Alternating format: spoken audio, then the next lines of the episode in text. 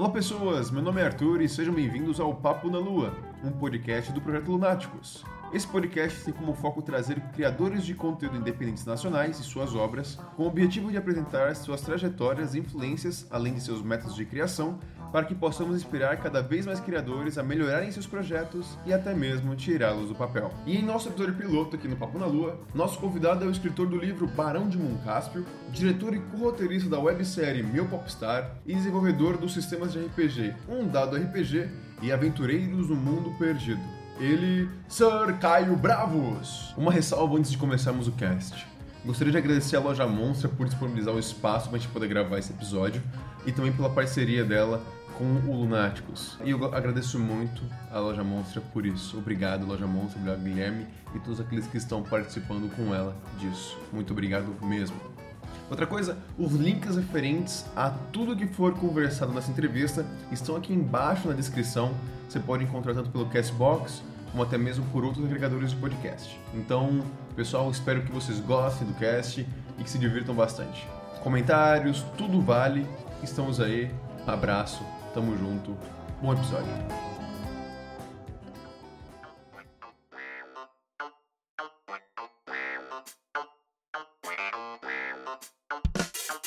Uh, Caio, prazerzão ter você aqui.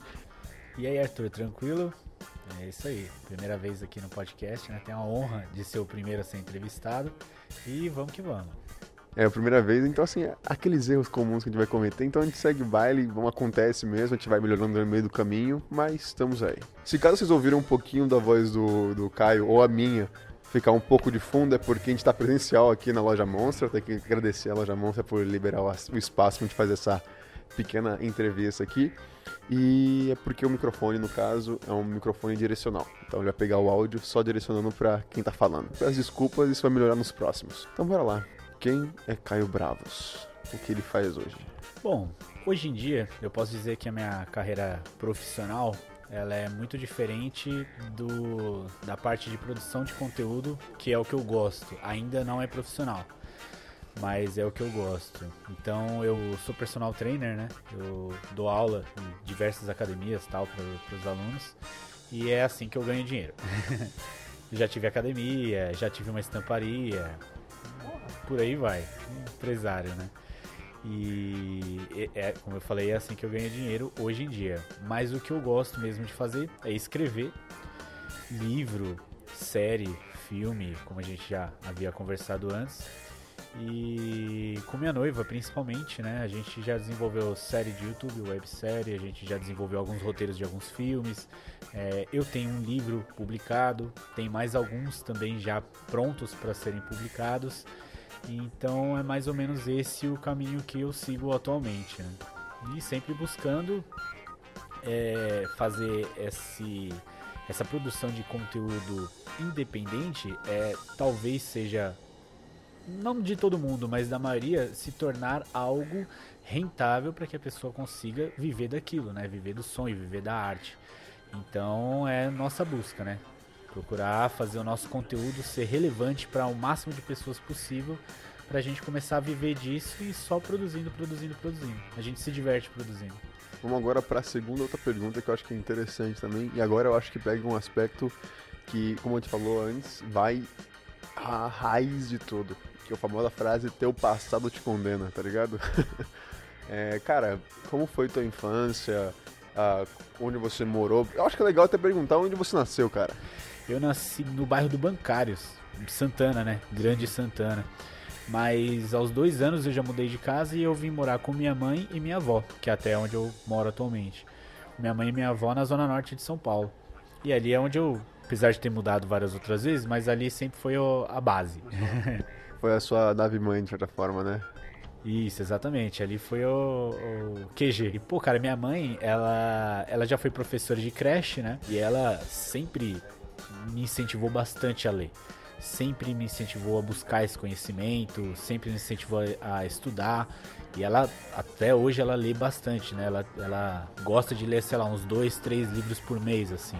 Às vezes ela chega a ler um livro por semana. Ela ama. A gente tem uma estante gigante lá em casa. Ela lia para mim e pra minha irmã quando a gente era criança pra gente dormir. Ela contava história, lia livros, inventava. E a gente, pô, viajava desde essa época, né? Pô, você, né, você tá dormindo, você começa lá a ter aquela imaginação, você tá num lugar diferente e tal. E é muito bacana.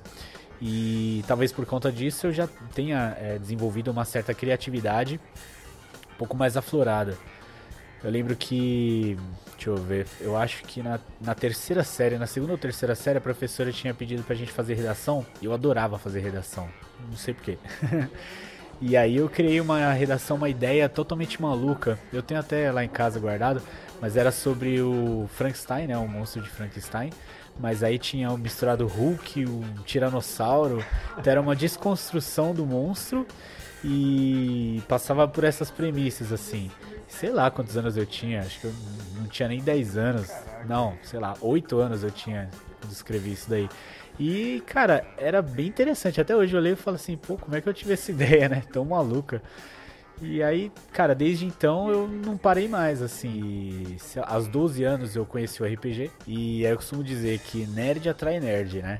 Você tá na escola, você tem ali um grupinho, pode ser que uns caras venham falar com você e tal, mas aí, sei lá, o papo às vezes não, não, não casa muito, e aí você acaba indo pro grupo ali dos nerds todo mundo se conversa ali, né? Gosta de videogame, gosta de, sei lá, de desenho e.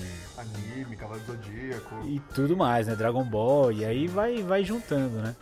E aí numa dessas eu, eu ouvi um pessoal lá jogando o um joguinho lá na sala e tinha, sei lá, uns papéis, um lápis e um dado. E eu falando, o que, que é aquilo, né, cara? O que, que é isso? Já me despertou interesse. E era do grupo dos nerds que pra mim eram os caras legais da sala. E aí, sei lá, no ano seguinte eu calhei que caí numa sala que tinha um desses meninos do grupo, né? Até o Renato, joga RPG com ele até hoje. E aí ele falou, pô, um dia antes das férias, né? Pouquíssima gente na sala, não tinha matéria, né? A professora ia lá pra cumprir o horário. Sim. Falou, pô, eu vou, vou te ensinar aí o que é RPG. Aí eu falei, cara, legal, legal, agora eu vou conhecer. E aí meio que, tipo, foi, foi meio que um fracasso essa primeira vez, né? Porque ele falou, pô, o que, que você gosta? Aí eu, sei lá, né? Que eu gosto, um monte de coisa. Aí ele falou, pô, vamos jogar um de Dragon Ball. E o sistema era 3DT. E era o 3DT, não era nem a terceira edição. Era a edição que você, se você tivesse, por exemplo, 4 pontos de poder de fogo no Dragon Ball para você soltar um poder, você soltava 4d6. Se você tivesse 5 de armadura, você jogava 5 dados de armadura. Então, só que a gente tinha um dado só. Então eu ficava rolando dados sem parar, fazendo cálculo, um monte de coisa. E eu acho que foi demais ali para mim, eu não entendi muito bem qual era o objetivo do jogo. E sei lá, eu falei assim, pô, estranha essa parada aí, mas eu sei que tem alguma coisa por trás que eu ainda não, não tô sabendo o que, que é. Eu não sabia que eu podia criar um personagem do zero. Aliás, eu não sabia nem o que fazer no jogo. Eu não sabia que dava para fazer tudo. Eu pensei que, sei lá, podia ter, sei lá, três opções. Ah, você pode fugir, atacar, sabe? Igual RPG de videogame, assim, né? Igual Final Fantasy. Eu não sabia que dava pra você fazer qualquer coisa. E mas aí um pouco depois eu conheci um pessoal que eles jogavam também e eu, eu comecei a entender mais do que, que era RPG. E eu já era apaixonado antes de conhecer, aí certamente que deslanchou, deslanchou totalmente. Cara, e no final a gente foi indo, né, da vida, a gente conseguiu ter acesso a outros jogos. Um amigo nosso que ele jogava bastante videogame, ele desenvolveu um sistema sem, sem nem saber o que era RPG. Mas a gente sabia o que era e viu que acabou caindo nisso, né? Uhum. Até o David, eu sou amigo dele até hoje. E aí a gente começou a jogar, foi o melhor melhor época do RPG na minha vida. Um sisteminha muito básico, assim, parecido com o 3DT, com algumas coisas a mais. Mas é assim, até hoje foi a, foi a parte do RPG que eu mais consegui imaginar, mais consegui me colocar no lugar do personagem, né? E eu acredito que as primeiras vezes que você joga é assim, né? Sim. Quando você tem muito tempo de RPG, a sua busca é tentar sentir aquele mesmo sentimento que você sentia quando você jogava no começo, né? Aquela é. imaginação, quando você não sabia a regra, você não sabia o que podia acontecer. E acho que até hoje isso influencia nos jogos que eu crio. Eu também crio jogos de RPG. Olha aí, é verdade, já anuncia, é verdade. É, eu, te, eu criei alguns sistemas já, eu criei o, um dado RPG, um sisteminha minimalista lá de uma folha muito baseado nesse que eu jogava com meu amigo, né, com o David, que é nessa premissa de não ter tantas regras, é o mestre que faz a regra, com o objetivo de fazer o jogador se divertir. Tá lá no Dungeonist, né, de graça, dá seu preço, né, se você quiser dar alguma coisa, pode dar. Eu gosto da parte de mecânica, eu gosto de desenvolver mecânicas que façam o jogo fluir, mas eu gosto muito mais dessa parte de interpretação de imaginar, né? Afinal de contas, o legal é você entrar no personagem e ver pelos olhos dele. E aí eu comecei essa busca por tentar entender melhor o que, que era o RPG para mim, né? Qual era a minha verdade sobre o RPG. E aí eu tô chegando cada vez mais perto dessa minha verdade, que eu acredito que seja muito mais algo da mente, algo muito mais o teatro da mente, do que algo mecânico, né? Eu deixo a mecânica em segundo plano. Apesar de eu gostar de conhecer diversas mecânicas, até como jogo de, sei lá, de board game, assim, mas eu gosto muito mais da parte da imaginação mesmo. Tanto é que eu tenho planos aí para fazer um RPG sem dados. Os jogadores não jogam dados e não sabem os seus atributos. Só o mestre sabe e os jogadores, como não sabem, eles vão fazendo suas ações de acordo com o que o mestre vai descrevendo. Pô, você caiu de uma altura aí de uns 3 metros. Você machucou muito o seu braço.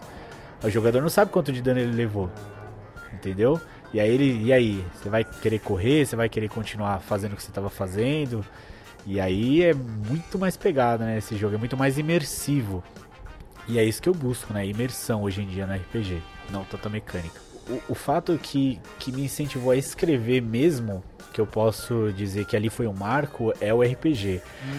Porque eu comecei a mestrar, e aí para mestrar. Uh, tenho, tenho certo tipo de improviso tal assim, mas eu no começo eu gostava muito de criar uma aventura, né? Ah, qual será a história que os personagens vão se envolver? E aí, quando você está começando, né, eu escrevi uma aventura gigantesca, páginas e páginas e páginas de, de tudo que os jogadores vão fazer. E aí no final aquele dilema, né? o jogador pega na primeira coisa e ele toma outro caminho, você fala, puta, e agora? Mas aí, por escrever tanto, eu tenho muito mais aventuras do que eu já consegui jogar, eu começava a pensar seriamente em falar assim, cara, tem muitos livros que eu leio que a ideia é até que legal, mas eu tenho ideias de aventuras que são melhores do que esse livro. Talvez a minha escrita não seja tão boa, não seja nada boa no caso, né? Porque eu escrevia para mim entender, Sim. não para as outras pessoas entenderem. Mas eu falei, sei lá, acho que a partir do momento que eu melhorar essa parte de entendimento, eu acho que a ideia em si fica até mais legal do que muita coisa que eu já li. E aí eu sempre falava, pô, vou, um dia eu vou começar a escrever. E aí eu escrevia algumas, algumas tramas, né, algumas histórias, alguns plots. Nunca conseguia terminar. Escrevia, sei lá, 20, 30, 50 páginas. Falei, é, esse vai ser meu primeiro livro. Mas aí, sei lá, perdi aquele tesão daquela história e parava. Aí, sei lá, com o smartphone, né? Eu escrevia tudo à mão. Ah, tá, tá, entendi. Antigamente eu escrevia tudo à mão, ó, caneta, lápis, é, num caderninho. Tinha, né? Exatamente, o que tinha. E aí surgiu o smartphone e tal, e eu, sei lá, ia pro trabalho, ficava uma, duas horas no transporte público para ir, uma, duas horas para voltar. E aí surgiu uma ideia na cabeça, eu olhando pra rua, pô, vou escrever isso aqui. Ia lá, escrevia, escrevia, escrevia, escrevia, desenvolvia a história, mesma coisa. Chegava lá na 20, 30, 50 páginas, parava. E aí eu tinha, sei lá, sete projetos já desse, bem desenvolvidos, mas nunca chegava no final.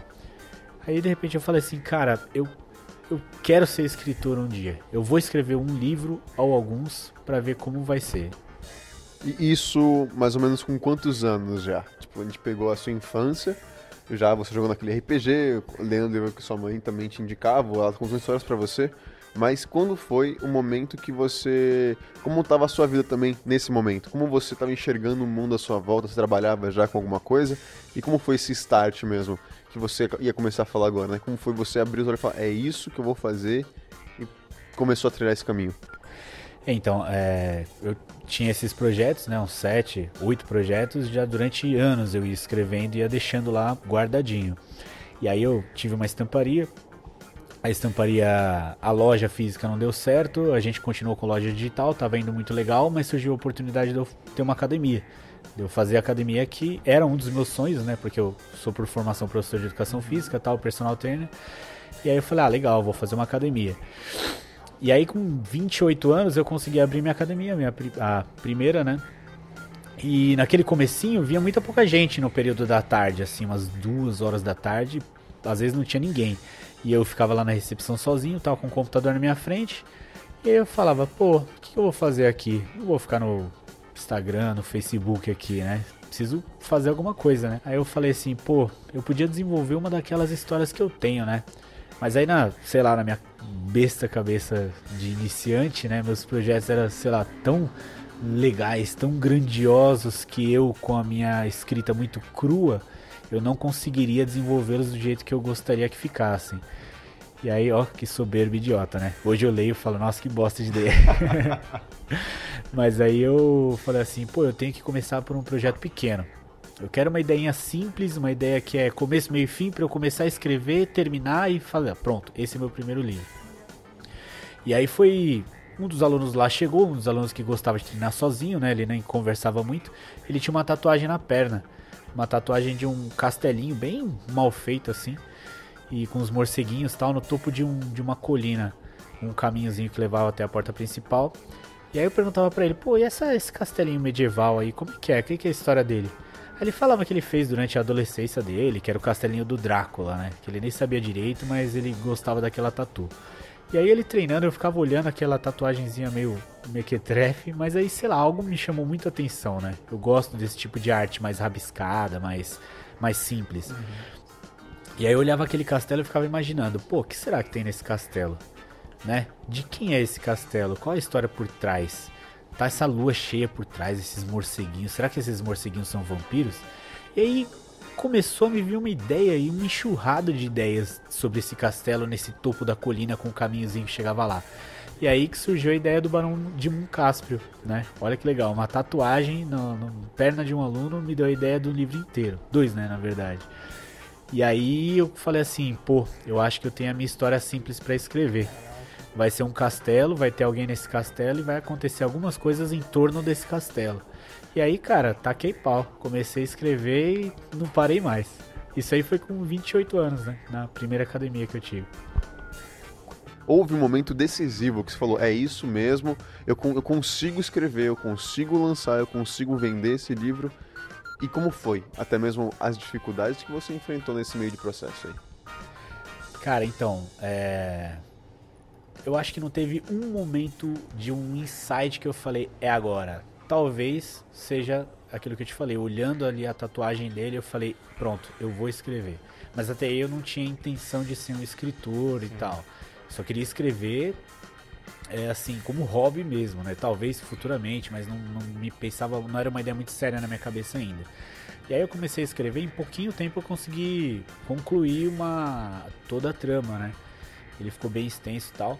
E aí olhando o resultado, eu eu pensava comigo mesmo, pô, eu leria esse livro tranquilamente, eu adoraria esse livro, né? Lendo eu falava, pô, me empolgava lendo a minha própria história, que besteira, né, cara? Tá eu falava, pô, caramba, que da hora, que será? Agora, agora vai acontecer aquela parte, que legal, que legal, nossa. E. E aí, pensando nisso, eu. A primeira parte do texto ela ficou muito ruim, realmente, né? Com, com você cria o um primeiro texto, fica uma bosta, na sua cabeça fica maravilhoso, mas você dá um tempinho, você lê de novo, você fala, meu Deus, que que é isso? e aí você vai aprimorando, dando para amigos lerem e tal. Os famosos leitores beta, né? E aí eu distribuí para, sei lá, uns 10, 15 amigos e mais uns 2, 3 desconhecidos de uns grupos de escritores no Facebook. Porque eu comecei a pesquisar a respeito disso, né? Chegava em algumas partes da trama que eu não tinha muito ideia de como resolver. Eu não consigo pensar em nenhum exemplo agora, mas sei lá, chega em alguma parte que você meio que tem um bloqueiozinho e aí faz bem você procurar outros artistas que, que já passaram por aquilo e para ter ideias de como resolver. E aí muita galera lá no grupo de escritores, né? Escritores ajudando outros escritores. Esse é o nome do grupo lá do Facebook. E aí o pessoal, pô, durante muito do meu livro eles me ajudaram, me incentivaram. E aí eu consegui concluir. E aí os meus amigos gostaram bastante do resultado também, né? Eles me apresentaram vários problemas, uhum. é, várias contradições no texto, erros e tal, que é normal, é, foi por isso que eu enviei para eles. E eles gostaram muito, eles falaram, cara, é muito legal essa história. Eu pensei comigo, falei, pô, se essa era para ser uma história básica para eu começar, né, uma história simples, imagina as histórias que eu, que eu realmente quero que sejam espetaculares assim. E e aí eu comecei a pesquisar mesmo como eu posso fazer para publicar. E aí, cara, quando você entra nesse meio já é difícil sair, né? Eu mandei para, sei lá, um milhão de editoras e ao mesmo tempo já sabia que era muito pouca chance de nenhum, de alguma aceitar. É bem raro isso mesmo. Hoje em dia a moda que é é livro semi-erótico, né? Feminino. Então é o vizinho que tá na moda, né? O vizinho, meu vizinho gostoso, meu, sei lá, meu meu personal trainer sarado meu, sei lá, meu chefe, sei lá, alguma coisa, sabe? Isso é, você vê na lista dos 100 mais vendidos na Amazon, os 50 primeiros são isso, sabe? É muito doido. E aí eu falei, pô, meu estilo vai encontrar completamente contra. O meu, eu tenho um nicho específico. E com essa mente empreendedora que eu sempre tive, que eu tive estamparia, tive academia, queria ter muitos outros projetos, eu comecei a levar o livro como mais um projeto de empreendedorismo. Uhum. E aí eu comecei a pesquisar como eu vou publicar por conta própria, como eu vou dar vazão, como eu vou vender, é, em quais canais que eu vou entrar, como eu vou me comunicar com o público. E aí eu comecei por essa parte, sabe? É, pesquisando tudo isso. Então, vídeos de como fazer autopublicação, é, grupos, conversando com pessoas, com autores que já tinham publicado, como é que era todo esse processo. E aí aos poucos eu fui desenvolvendo o meu próprio processo de, de, de marketing, de venda, de tudo. Nesse ponto, eu vi que seria, que daria para eu ter ali um negócio, né, um modelo de negócio. E eu falei, pô, se eu um dia virar escritor, realmente começar a produzir um, dois, três, quatro, cinco, dez livros, eventualmente eu vou ser conhecido. Pode ser que eu tenha 60 anos. é, talvez por um nicho X, mas você vai ser conhecido, ponto. Exatamente. Até a minha ideia inicial era um nicho mesmo. O pessoal que curte RPG e fantasia medieval, né? Bem nichado mesmo. E eu tinha consciência disso, né? Falei, ah, talvez eu nunca vire um best-seller. Mas algum pessoal que eu conheço, que eu admiro, talvez aquele pessoal eu consiga chegar neles, né? E essa era a intenção mesmo. Eu comecei por aí. E foi aí que eu falei, pô, legal, eu acho que mais cedo ou mais tarde dá para eu levar isso como profissão. Só preciso ganhar dinheiro suficiente para viver disso. Né? É, você falou algumas dificuldades que você encontrou nesse meio uh, do processo, seja dificuldades tanto pessoais, sejam dificuldades tanto externas a você. Algumas delas, tipo, de alguma forma, em algum momento te fizeram repensar a chance de você não fazer a publicação desse seu livro? Cara, sinceramente, não. Bom. sinceramente, em nenhum momento eu pensei em não publicar. Eu sempre buscava alternativas para conseguir é, fazer essa publicação, é, é, contornando essas adversidades, contornando esses problemas, né? Então, por exemplo, o primeiro problema é como você vai publicar, né? Como você vai distribuir para todo mundo. E aí você tem algumas formas de fazer, né? Você tem as editoras que elas olham seu livro, elas gostam e elas, sei lá, enviam para o Brasil inteiro, para fora do Brasil. Esse é o primeiro passo e esse é o que todo autor quer. É, quando eu fiz o processo de pesquisa de como publicar meu livro, é, eu me baseava muito no que o pessoal disse e é o que eu estou dizendo agora realmente. Então serve como dica, né? É, o que todo mundo busca é você ser publicado por uma editora, uma editora grande e tal, que ela vai cuidar de tudo do seu livro. Você escreveu, Aí ela vai te mandar os retoques para você refazer, para você melhorar, para a escrita ficar perfeita. E aí a partir do momento que publica, meio que você fica é, feliz porque eles têm quase todo o trabalho. É óbvio que você também, quanto mais você ajudar a divulgação, é, o seu próprio marketing e tudo, bem melhor, né? Mas esse é o sonho. E, e aí eu enviei para muitas editoras, eu enviei acho que para mais de umas 60 editoras. Eu conheço autores que já enviaram mais para 200. E aí eu enviei para umas 60, já assim, já sabendo por tudo que eu li, por tudo que eu conhecia, que muito provavelmente não seria aceito. Se eu fosse aceito, seria meio que ganhar um prêmio. E aí eu já comecei a pesquisar alternativas para isso, né? Eu não pensei assim, pô, ninguém gosta de mim, eu acho que eu não vou conseguir ser publicado, eu acho que tá uma bosta. Não, eu sabia que justamente talvez não seria o período, talvez não era o que as editoras estavam procurando muitos, muitos, muitos autores que eu gosto, eles não conseguiram ser publicados de imediato, né? É, o André Bianco, que, pô, fantástico, escreve terror, vampiros, um dos pioneiros aí do Brasil, ele foi ter o primeiro livro publicado quando ele já tinha escrito o quinto livro.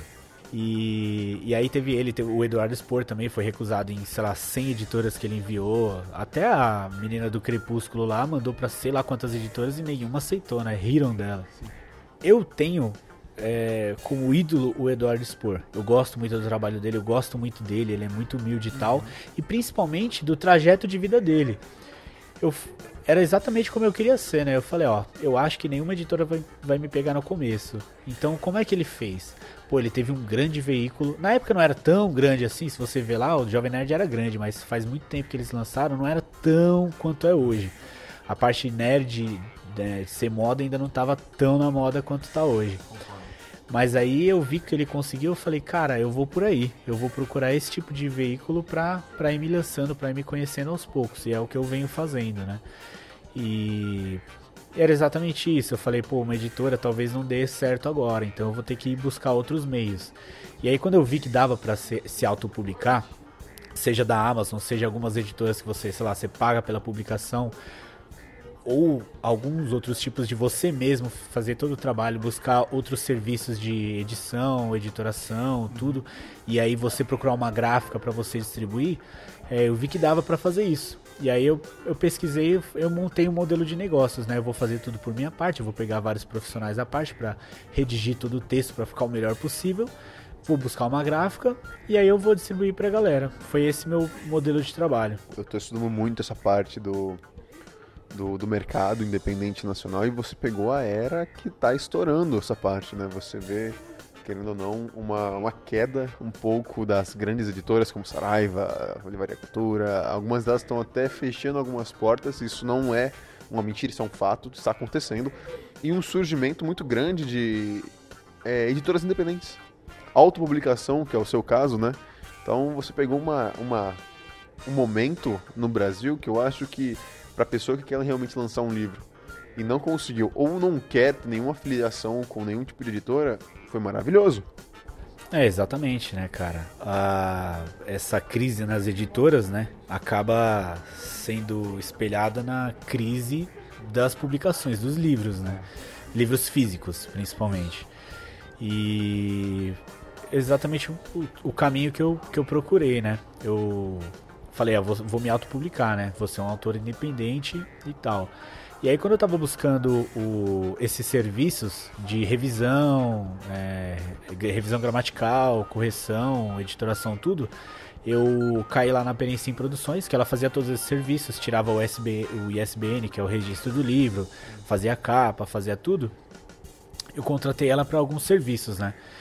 E aí, sei lá, eles gostaram muito do livro, eles me mandaram uma proposta. Falaram assim, ó, se você disponibilizar na nossa plataforma é, de vendas, se você tiver uma exclusividade com o livro físico, é, nós nos encarregamos de fazer todos esses serviços sem custo e é, exatamente, eles gostaram bastante. Eu, assim, eu já tinha pagado pelo ISBN algumas pequenas coisas do livro, né? Eu já tinha pagado, mas assim, muitos outros serviços eles falaram, ó, oh, a gente vai fazer tudo isso, a gente vai distribuir e você, é, só, a gente só quer uma exclusividade no livro físico. Uhum. Eu falei, cara, claro. Se você perder uma dessa, poxa, o cara estão te oferecendo quase de diagramação, publicação, é, impressão também, tudo isso era na faixa deles? É, exatamente, exatamente, cara. Foi muito bom. A Perencim Produções, até hoje eu tenho uma amizade com a Rafaela, né, que é a, a criadora da editora. E foi assim, foi essa, né, esse estalo que eu falei, pô, que maravilha, era isso que eu queria mesmo. E aí, inclusive, a gente vai fazer a, o lançamento oficial do livro é, agora dia 25, né? Dia 25 de julho, numa quinta-feira na Taverna Medieval, que é uma hamburgueria famosa e temática em São Paulo, que, pô, tem tudo a ver com o meu livro, cara. É tudo a ver com o meu livro mesmo. Não tinha outro lugar melhor para fazer o lançamento. E aí eu espero todo mundo lá. Eu estarei lá com certeza. Eu quero levar minha câmerazinha, filmar, porque, velho, assim, eu peguei o seu livro, eu recebi ele. Eu fico até realmente grato porque você me mandou pelo correio. Eu fiquei tão feliz quando receberam. Caralho, ganhei um livrinho bonito. Foi muito. Pra mim foi tipo. É realmente. Pra mim foi muito legal receber aquele livro. Eu tô lendo ele ainda. Tô passando por várias mudanças agora na minha vida, mas isso não vem ao caso. Eu estou lendo o livro e estou achando foda. Eu li o do, do, do arqueiro.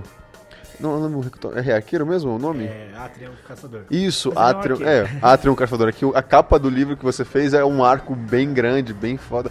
Eu achei muito, mas muito, muito foda. Aqui, aqui, aquilo é um, só um, uma chama, uma, é uma chamada, um spin-off. Eu já achei genial, achei genial, achei genial. Então assim, é, realmente para todos que estiverem ouvindo esse, esse, esse podcast, esse episódio, esse primeiro episódio do Papo na Lua, compareçam à Taverna Medieval, quem estiver em São Paulo, claro, né? Ah, pra poder prestigiar um trabalho de um escritor nacional foda. E até mesmo comer uns, uns lanches da hora, né? É, exatamente. É, lá, cara, o que mais tem é isso daí. E vai ter alguns brindes também, né? A gente tá fazendo um, uma parceria lá com o pessoal da arquearia que a gente ainda não sabe como vai ser direitinho, mas quem conseguir acertar um determinado número de flechas lá no alvo vai ganhar descontos na venda do livro, que vai ter não só autógrafo, foto lá, mas vai ter venda do livro lá também. Então a gente tá fazendo umas parcerias bem bacanas aí quanto a isso. E o Atria, né, o caçador que você falou, esse é um dos modos que eu achei para fazer todo o meu marketing mesmo, para ter toda essa, essa parte de vendas, né? Eu fiz um spin-off do livro, uma, uma chamada, que é sobre um personagem do livro que ele não aparece mais, propositadamente. E aí ele conta a história desse caçador, o que aconteceu com ele durante os eventos que acontecem na vila, na aldeia de Munkasper. E aí qual é a trajetória dele, quais são as decisões dele em relação a isso, e é justamente uma chamada pro livro, né? Agora, para finalizar, cara, assim, eu queria até mesmo que você vou fazer algumas perguntas referente até mesmo é, a tua visão sobre o mercado independente nacional. E eu queria saber a sua real opinião sobre. Primeiro, acho que é essa. O que você acha hoje do mercado independente nacional referente à área de livros, até mesmo quadrinhos, a games? qual é a tua visão no, sobre o Brasil e até mesmo o brasileiro que consome esse material hoje? Cara, antigamente é, eu acho que a gente. Não é que tem surgido muitas mentes brilhantes entre aspas, né, para fazer esse tipo de coisa, para fazer conteúdos legais. Eu acho que sempre existiu isso. A gente só não tinha ferramenta para fazer isso, né? Então, por exemplo, vamos começar com, com, o pessoal dos livros mesmo. Antigamente não, era muito difícil você publicar independente, não tinha meios para isso, não tinha Amazon, que é bem facilitado. E, cara, eu amo isso. Eu amo isso porque, igual você falou, com a queda dessas grandes editoras, com a queda de muitas grandes livrarias, essa parte independente, essa parte de e-book também, né, bastante, cresceu muito. E é muito mais fácil qualquer pessoa fazer. Surge muitas ideias legais, cara, muitas ideias legais. Lógico, surge um monte de porcaria também, mas é consequência, né? Cabe a você encontrar ali no meio o que, que é bom e o que, que não é. Mas eu gosto muito disso, porque é, eu me divirto lendo as coisas novas, né? A gente não fica limitado tão só aos grandes que estão lá.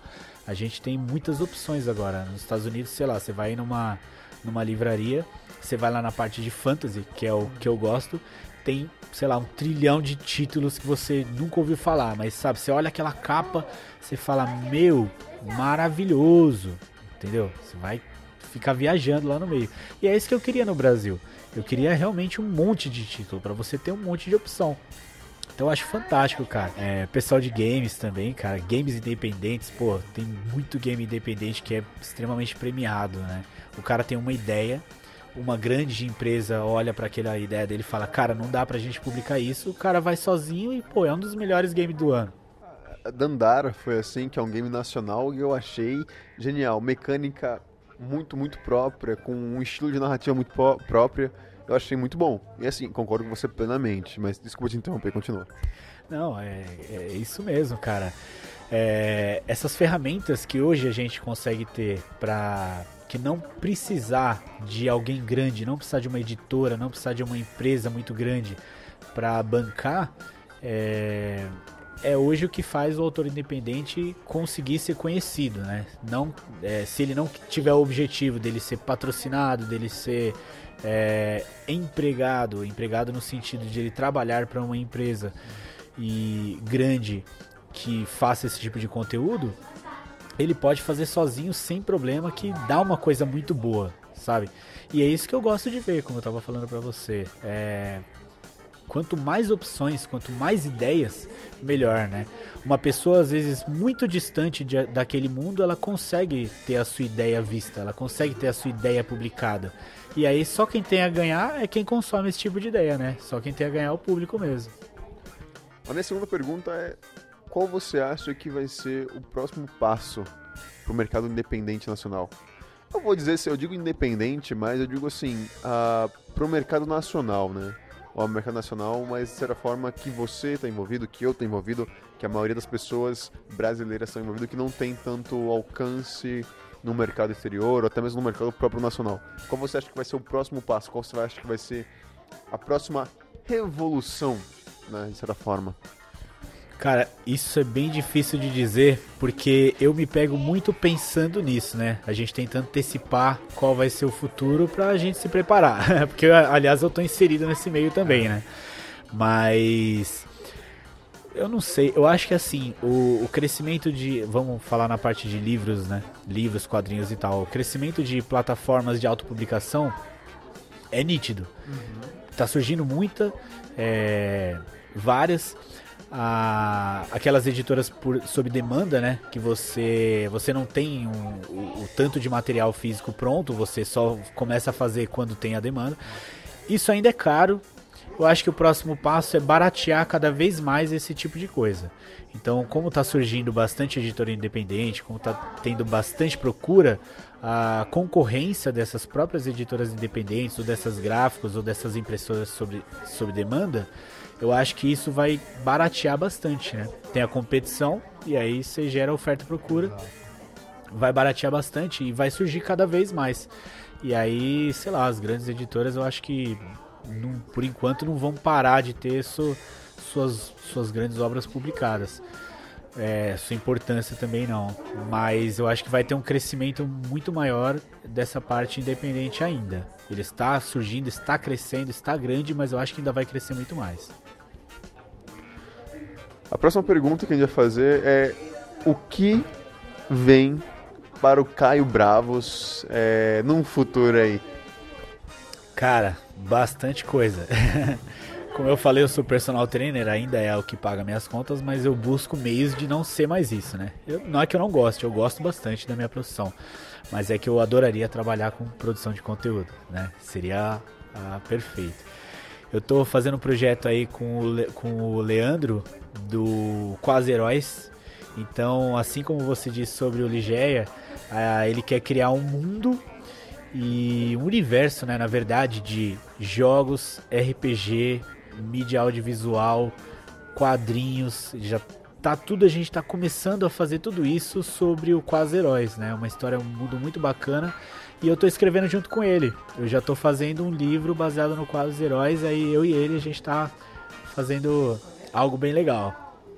Essa é a parte é, gráfica que a gente tá fazendo. Na parte audiovisual, eu tô com a minha noiva, eu escrevo bastante com ela. A gente está produzindo aí um roteiro de um longa-metragem de terror brasileiro. A gente escreveu alguns argumentos para algumas séries também de terror aí brasileiras que, sei lá, talvez vai entrar na Amazon, na HBO, a gente tá vendo com grandes produtoras, aí já não entra mais tão independente assim. É, sei lá, tudo filmado com o que a gente tem mesmo, empresta sítio dali, empresta câmera dali, empresta, sei lá, carro daqui para fazer, então vai continuar assim. É, o segundo livro do Barão de Moncasper, que eu ainda não posso revelar o título, ele já está pronto, né? Ele, a gente está só aguardando lançar, porque o lançamento, o lançamento do livro ele foi em fevereiro desse ano. Mas o lançamento oficial ainda vai ser dia 25. Então a gente vai aguardar um tempo para ele ser lançado. Então calma, você que leu e viu, falou: Meu, e aí? Vai ter que ter continuação. Vai ter continuação, já tem continuação. então é só aguardar. E aí, cara, eu tenho muitos outros projetos de livro que eles estão ainda no papel no sentido de ainda não terem sido publicados, não terem sido desenvolvidos bem, mas que tá aí. Assim que eu tiver tempo, porque agora tem tempo, né? Eu escrevo, eu dou aula de, de tarde, de manhã, de tarde. Eu escrevo com as heróis também nesse meio tempo que eu não tô dando aula. E de noite, de madrugada, eu escrevo o roteiro desse filme. Então, por enquanto, eu não tenho tempo. E aí, assim vai indo, cara, até tudo se concretizar. Caraca, tá, tá, o cara é um guerreiro realmente. Acho que todo, todo criador de conteúdo é guerreiro de certa forma, né, velho? Ah, cara, você, você quer ter sua arte conhecida, sua arte vista, você tem que fazer, fazer, fazer. Você tem que produzir, produzir, produzir. Então, assim que eu acabar esse, eu já vou entrar em outro. Sei lá, meu próprio ou em parceria com alguém. Aliás, se você tiver um projetinho legal, quiser fazer uma parceria aí, não sabe como desenvolver, pode me chamar que eu estou aberto quando eu tiver tempo. Olha, eu digo que sempre é válido uma ajuda em todos os sentidos, né, velho? Eu acho que a, a galera que produz conteúdo tem que se abraçar e se abraçar para crescer junto. Agora quero que você mande aquela mensagem, se tem alguma mensagem, lógico, para aquele carinha que tá lá também querendo desenvolver alguma coisa, seja ele qual área for, qual é a sua mensagem para aquele carinha que tá ouvindo a gente agora? Qual é a sua mensagem para ele? Cara, eu acho que fica até meio batido fazer aquele negócio de nunca desista, né, tal. E, aliás, eu tenho até, para algumas coisas, eu tenho até uma opinião meio contrária quanto a isso. Eu acho que tem hora que você tem que desistir, sim. Quando aquilo estiver interferindo na sua vida, você não vê algum futuro é, que possa te ajudar. Se você estiver no buraco, insistindo, insistindo, insistindo e ver que por enquanto não vai dar, eu acho interessante você dar uma parada, dar uma brecada, pensar nisso para depois, para quem sabe ficar melhor, né? Aquele negócio, você dá um passo para trás para conseguir dar a investida, né? Então, às vezes acontece. Não só no meio de, de livro, de criação, mas de tudo, né? É, eu acho que, que tudo você tem que pesar muito bem o que, que, que, que vai ser. No caso de, de autopublicação, uh, os custos, por exemplo, falando nisso, eles são bem baratos, assim. Então, talvez ele não influencie tanto na, no sentido financeiro para uma pessoa. Então, cara, seja guerreiro, produza, mostre para o máximo de pessoas que você conhecer, porque você vai ler, vai estar tá maravilhoso. Quando eu li meu primeiro texto, eu falei, nossa, eu sou um gênio. Quando eu mostrei para o primeiro amigo, sabe, os primeiros, sei lá, 50 erros que ele me apontou, eu falei, meu Deus, eu sou uma bosta. e é assim para tudo, cara. Sei lá, acho que o Paulo Coelho, se ele for escrever alguma coisa ele dá para outra pessoa, a pessoa vai achar um monte de erro.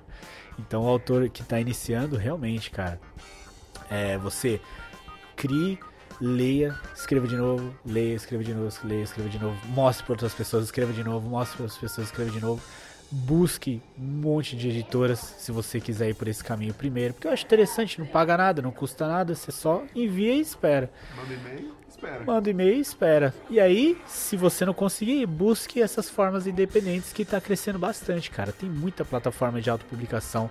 Você, se você quiser, você não precisa pagar pelos serviços. Tem muitas editoras que, que cobram, sei lá, 100 livros de você, 200, 500 livros de você. E, pô, sei lá, às vezes dá, sei lá, 5, 6, 7 mil reais pra você pagar, às vezes é muita coisa. E tem outra forma, né? Não existe só essa, tem outra forma. Você pode disponibilizar o seu livro e, apesar do cliente pagar um pouco mais caro, mas é, é sob demanda, né? Tem tantas aí sob demanda, então tem muitos caminhos se, se você quiser realmente seguir por esse caminho, você acha que você tá legal, você mostrou o seu livro, sua obra, sua arte para outras pessoas, elas curtiram, se tem gente que curtiu, vale a pena seguir, cara. O custo é bem barato, é, tem muita ferramenta acessível e, pô, entra fundo nessa porque eu vou com certeza querer ler o que você tá escrevendo aí. pô, muito foda.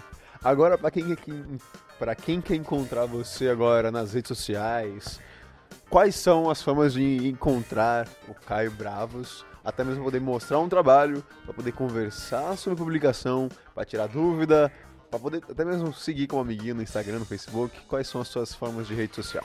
Pode falar por alto, mas também deixará, deixarei aqui embaixo na descrição desse, desse episódio. Ah, perfeito. Eu, o Facebook eu não uso muito. Eu confesso que eu parei de usar o Facebook faz um tempo já. É, isso é meio que uma contradição, porque pelo que eu vejo, a comunidade de RPG ela é muito forte no Facebook, nos grupos. Mas assim, esse é até um defeito meu que realmente está me levando para trás.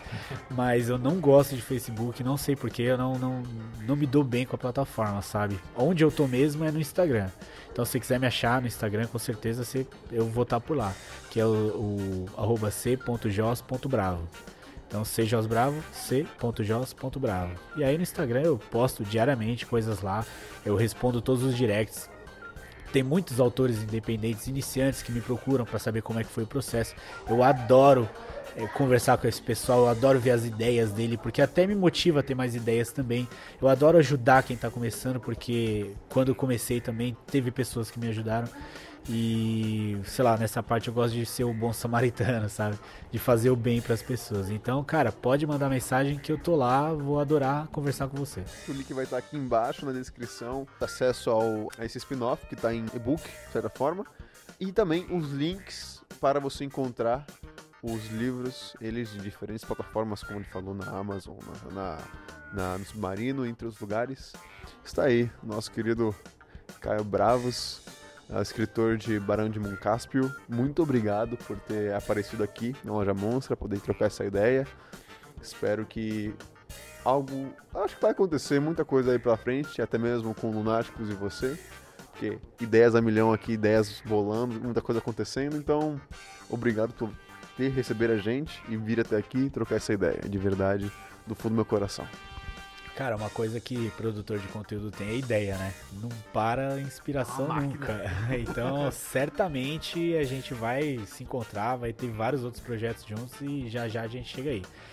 Cara, eu que agradeço por ter sido o primeiro, né? O primeiro convidado aí do podcast, estreando.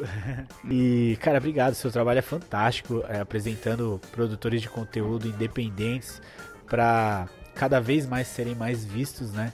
E isso é importante, isso é que a gente precisa mesmo. Os caras eles precisam ser vistos para serem conhecidos, né? Então, essa é uma plataforma excelente, o Lunáticos está de parabéns com esse trabalho aí. Então, pessoas, muito obrigado por ouvirem esse episódio e é isso aí. Espero que tenham uma boa semana, um bom mês e até a próxima.